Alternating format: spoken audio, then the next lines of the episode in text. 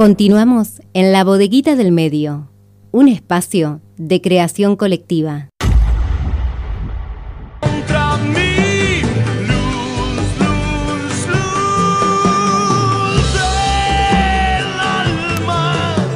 Tres minutos pasan de las 13. Continuamos en la bodeguita del medio y abrimos una nueva hora hasta las 15, acompañándolos por FM Horizonte 91.7. Y en este caso abrimos el micro de seguridad para todos que tenemos una vez al mes de la mano de Lucía Morales, abogada especialista en políticas públicas, que bueno, va hablando de distintos temas. En el caso del día de hoy va a estar conversando con nosotros sobre el phishing y otras estafas online. Muy buenas tardes, Lucía, ¿cómo estás? Hola, ¿qué tal? Buenas tardes, Noelia. ¿Bien ustedes? Bien, un placer tenerte en, comunicación nuevamente. Bueno, queremos conocer acerca de estas estafas. ¿Se puede decir que hoy hay más estafas por Internet? Sí, bueno, porque a consecuencia de la pandemia la verdad es que subieron bastante. En, en España, por ejemplo, alrededor de un 70% el último año y en Argentina alrededor de un 70% y hay que tener en cuenta que esto tiene que ver con, con esto mismo, que como han crecido exponencialmente las compras y los trámites que ahora hacemos por internet con motivo de las medidas por, por la pandemia, entonces esto también da más posibilidades a que se cometan este tipo de delitos. Y hay diferentes tipos de delitos cibernéticos y estafas, está este tema del, phishing, hay también falsos préstamos, comercio online fraudulento, falsos alquileres, eh, hay una variedad muy, muy grande, incluso extorsión también es algo que, se está empezando a ver, pero bueno, hoy me centraría en esto del phishing y, los negocios Lucía, fraudulentos. Un, un minuto, disculpa, si tenés el manos libres lo podrás sacar así te podemos escuchar mejor. ¿Estás con el manos libres? A ver, ahora mejor. ahora sí, ahí se escucha perfecto.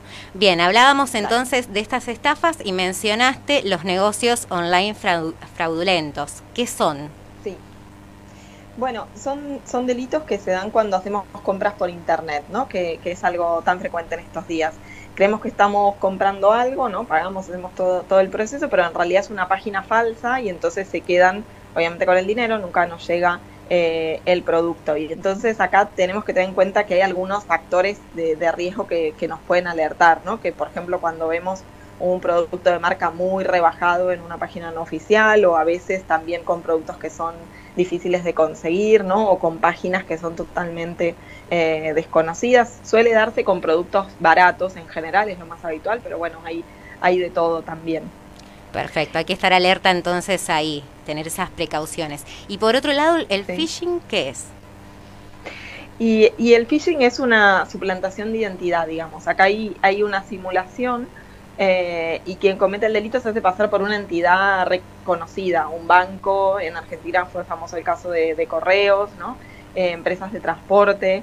Y acá te contactan por mail o por teléfono y ahora también se usan bastante las redes sociales desde una cuenta que simula ser eh, la cuenta real ¿no? de esta entidad y así conseguir que les des tus datos. Entonces te llaman o te mandan un mail diciendo, por ejemplo, que hubo un problema con tus datos y te van a cerrar la cuenta de mail o que van a cancelar eh, un producto que tenés o que la computadora va a dejar de funcionarte si no le das determinados datos. ¿no? Entonces esto genera, bueno, uno se asusta y confía y le da y le da los datos. ¿no? En Argentina ahora también se está viendo em, con el tema de que te llega un mail diciendo que por alguna compra que hiciste en el exterior hay una diferencia de valor y tenés que abonar eh, esa diferencia. En general, los datos que intentan conseguir son eh, contraseñas, números de tarjetas de crédito, DNI, códigos PIN, digamos, datos con los que después ellos puedan hacer otras compras o extracciones de dinero en tu nombre, ¿no?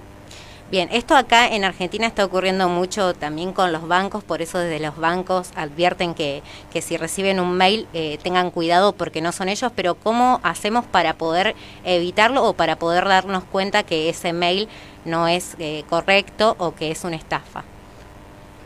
Claro, lo, que vos decís es, tal cual. Ahora con el tema de los bancos está, se está viendo muy seguido. Y lo más importante, yo creo, es tomarse un tiempo para, para reaccionar, ¿no? No actuar así inmediatamente. Porque pensemos que ninguna entidad de este, de este tipo, un banco o, o una empresa de estas conocidas, te va a cerrar la cuenta en el primer momento si no respondiste esos datos a ese mail. Eso no va a pasar. Pero en general es lo que dice ese texto que, uno recibe o es lo que te dicen por teléfono, ¿no? Como, como para asustarte. Entonces, ante la duda, la mejor manera es ponerse en contacto con la cuenta oficial del banco, por ejemplo, buscar en, en, la página web un mail de contacto y informar. Me ha pasado esto, me ha llegado este mail para contrastar que, que es veraz, digamos. Después hay que prestar atención a si es por mail, por ejemplo, a los detalles, porque en general el mail parece oficial y si uno lo ve así a simple vista cree que es de un determinado banco, pero si lees en detalle la dirección de mail vas a ver que no es exactamente el mismo nombre del banco. A veces tiene una letra de más, a veces tiene un número de más, porque obviamente no pueden usar el nombre tal cual. Entonces siempre hay así algún pequeño error que nos puede alertar de que esa dirección de correo electrónico no es la, la original. Y a veces se puede ver que también en el texto del mail, según de dónde provenga eh, la cuenta, puede tener faltas de ortografía o una redacción rara como estas de traductora automático, digamos, verbos mal conjugados y demás. Después hay otra cosa que, que, es importante, que si tenemos dudas, nunca abrir los enlaces que vienen en los mails, ni llamar a los números que aparecen eh, en estos mails, porque obviamente si accedemos a una página web que es el enlace que viene en ese correo, va a ser también fraudulenta y lo mismo si llamamos a un teléfono que aparezca. Entonces siempre para ponernos en contacto con la supuesta empresa, buscar por nuestra cuenta los datos. Y obviamente nunca descargar archivos que vengan adjuntos porque lo que suelen hacer también es que a través del archivo adjunto te meten virus en, en la computadora y a partir de ahí incluso te pueden usar eh, tu computadora para, para, replicar correos o, o demás.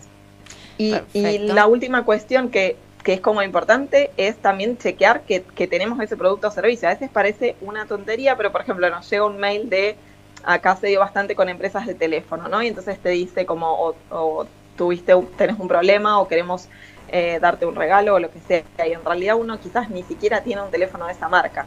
Eh, o, ahora también que compramos tantas cosas por internet, ¿no? Y dicen, hubo un problema con su envío, si no nos da estos datos no se lo podemos entregar. Bueno, chequear que efectivamente esa es la empresa que nos tiene que enviar algo, cuál es el número de envío, eh, no responder así a la primera, digamos. Perfecto, son pequeños pasos que a lo mejor llevan un poquito más de tiempo, pero bueno, hay que tenerlos para evitar caer en estos casos. Por otro lado, Lucía, también un papel importante que juegan hoy son las redes sociales. ¿Qué pasa con ellas? Sí, exacto, porque bueno, un poco también lo que decías antes, ¿no? Los bancos ahora y otras empresas también, pero en especial los bancos han abierto muchos canales de atención por WhatsApp y por redes sociales. Eh, entonces hay gente que, quiere hacer una reclamación o que tenés que hacer algún trámite y te, derivan a que lo hagas por esos canales. Entonces vos acá le mandás un mensaje privado de Twitter o en Instagram y esperás que te respondan. ¿Qué está pasando? Que lo que te o sea, la respuesta llega de una cuenta falsa y no de la cuenta original a la que vos te contactaste. Entonces acá es muy importante que cuando recibís un mensaje privado de Twitter o un mensaje en Instagram veas que la cuenta eh, es la verificada. O sea, acá cuando en las redes sociales aparece como un tilde de verificación, que es lo que te dice que la cuenta es la, es la original. Y entonces en ese caso, si detectas que no es la cuenta original, bueno, denunciar el usuario en Twitter o también en Instagram, obviamente dar comunicación a tu banco. Eh, eh, porque estas cosas van a hacer que se bloquee esa cuenta, digamos, que, que no es la original. Y acá también lo que se ha visto, de hecho se han sancionado algunos bancos y algunas empresas porque, claro, no tenían un nivel de seguridad adecuado como para poder hacer todas estas gestiones y han puesto un poco en riesgo a su, propio, a su propia clientela. ¿no? Entonces también es importante que las empresas tomen esta responsabilidad y asuman que tienen que incrementar la, la seguridad a nivel digital si quieren utilizar esos canales para intercambiar información tan relevante y confidencial como pueden ser las de cuentas, de PIN, etcétera.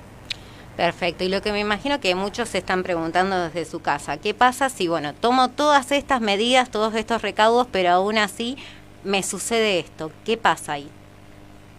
Sí, porque también hay que tener en cuenta que mm, uno siempre lo piensa y dice, a mí no me va a pasar, pero la verdad es que es muy frecuente y, y es bastante fácil que te pase. Entonces, lo primero eh, es si usaste, por ejemplo, tu tarjeta de crédito, bloquearla, cambiar las claves de acceso al banco o las claves que hayas dado, ¿no? Lo primero es bloquear todo ese acceso para que no puedan mm, robarte más plata o no puedan pedir préstamos. Hubo algunos casos en los que han eh, pedido préstamos. Luego comunicarte con la entidad que te va a decir cuál es el procedimiento, porque, por ejemplo, cada banco tiene su propio procedimiento interno para eh, activar la devolución ¿no? de ese dinero. Todas estas empresas están aseguradas y entonces lo más probable, eh, y debería ser así, eh, es que, te devuelvan eh, el dinero. También es importante que, por ejemplo, si tuviste un intercambio de mail, ¿no? En estos casos de compra de productos y demás, cambies la cuenta del mail, porque a veces, esto que decía antes, a veces acceden también a tu mail y a partir de ahí pueden usar incluso tu cuenta para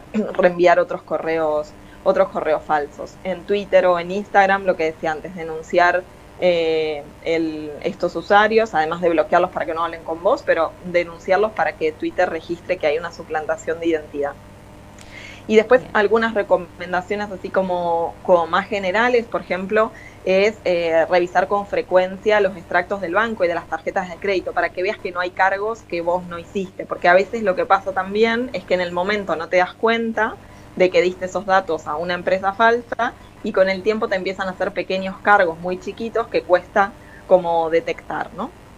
Y mm, entonces, siempre también tener en cuenta, es verdad que ahora hay algunos canales como estos de redes sociales en los que sí el banco puede pedir algunos datos, pero nunca te van a pedir todos los datos y entonces intentar nunca pasar por teléfono ni claves de tarjetas de crédito ni contraseñas de acceso eh, son datos confidenciales que, digamos, la otra parte no, no necesita para, para hacer la gestión muchas veces.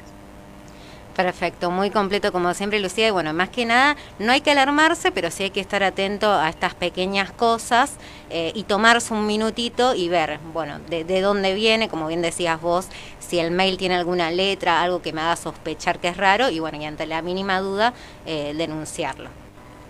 Exacto. Bien, Lucía, muchísimas gracias como siempre y te esperamos el próximo mes. Bueno, muchas gracias a ustedes. Nos, hablamos el mes que viene. Un abrazo grande. Un saludo enorme.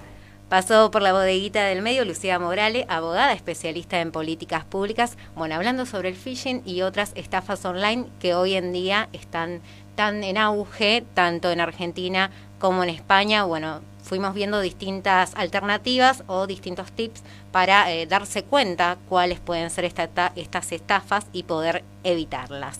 Vamos a la música. Llegan en este caso Mon Laferte con Juanes y Amárrame. Ahora también estamos en la web www.labodeguitadelmedioonline.com.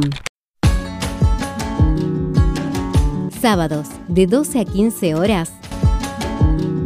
La bodeguita del medio. Un espacio de creación colectiva.